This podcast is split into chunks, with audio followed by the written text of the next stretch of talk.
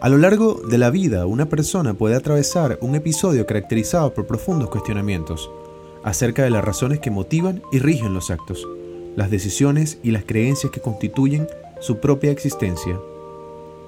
¿Te suena? Te hablo de una crisis existencial. Mi nombre es Juan Bautista y te doy la bienvenida a Más que un segundo, un podcast pensado para exponer mi punto de vista sobre el mundo que nos rodea. Según la ciencia, una crisis existencial es un periodo en la vida de una persona en la cual se van perdiendo los sistemas que equilibran la psique. ¿Qué es la psique? Todos los procesos conscientes e inconscientes de la mente, y los cuales no son tangibles, por lo cual dista mucho de lo orgánico. Es ese desequilibrio un acontecimiento, no solo relevante, sino probablemente el acontecimiento más trascendental que tendrá la persona que lo atraviese. ¿Quién soy? ¿A dónde voy? ¿Cuál es mi propósito en esta vida?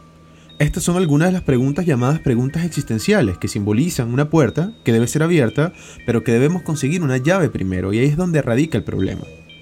Me pregunto cuántas personas estarán viviendo un evento como el que estoy describiendo ahora.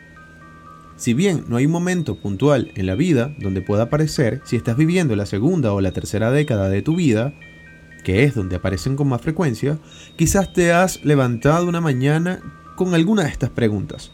Y tal vez se hizo tarde para el trabajo y en el apuro lo olvidaste.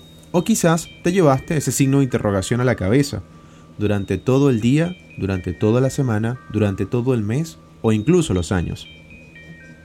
Y como todo en esta vida, una crisis existencial tiene etapas. Y la primera etapa es la que ya hemos estado describiendo. Es la omnipresente pregunta existencial con todas las múltiples formas, que debemos recalcar que no es una pregunta sobre el exterior, sino sobre el interior, sobre uno mismo. Cualquiera pudiese pensar que preguntas como ¿cuál es el origen del universo? o ¿cuál es el origen de la raza humana? Y creerían que es una pregunta existencial, pero no, la pregunta existencial no deriva en la ciencia o en la filosofía. La pregunta existencial es introspectiva, no es sobre la vida, sino sobre mi vida. La segunda etapa de una crisis existencial es la búsqueda imperante de esta respuesta. La predominancia de esta pregunta que te empuja a encontrar una respuesta y que puede ser conseguida en sí mismo, en un libro, en un viaje, pero la crisis existencial implica la búsqueda de la respuesta y no solicitar esta respuesta. Es una carrera netamente personal.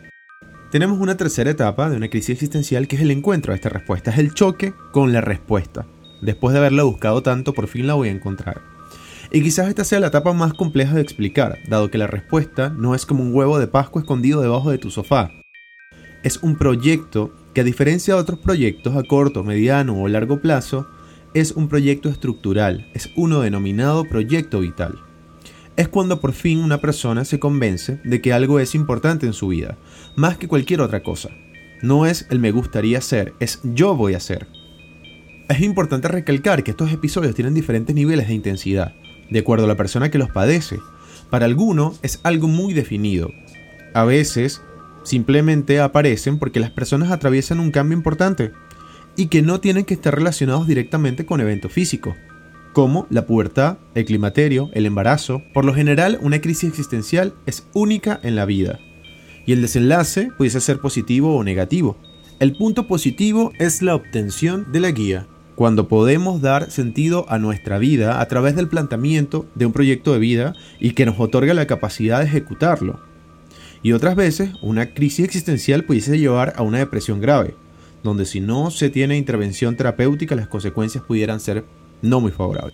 Y ahí recalca la importancia de conocer nuestros límites, ese borde que delimita mi propia capacidad, que si bien no es inamovible, tenemos que aceptar cuando no podemos resolver el acertijo por nuestra propia cuenta. Déjame saber qué piensas sobre este tema. Hasta aquí este primer episodio de Más que un segundo. Nos vemos en una segunda oportunidad.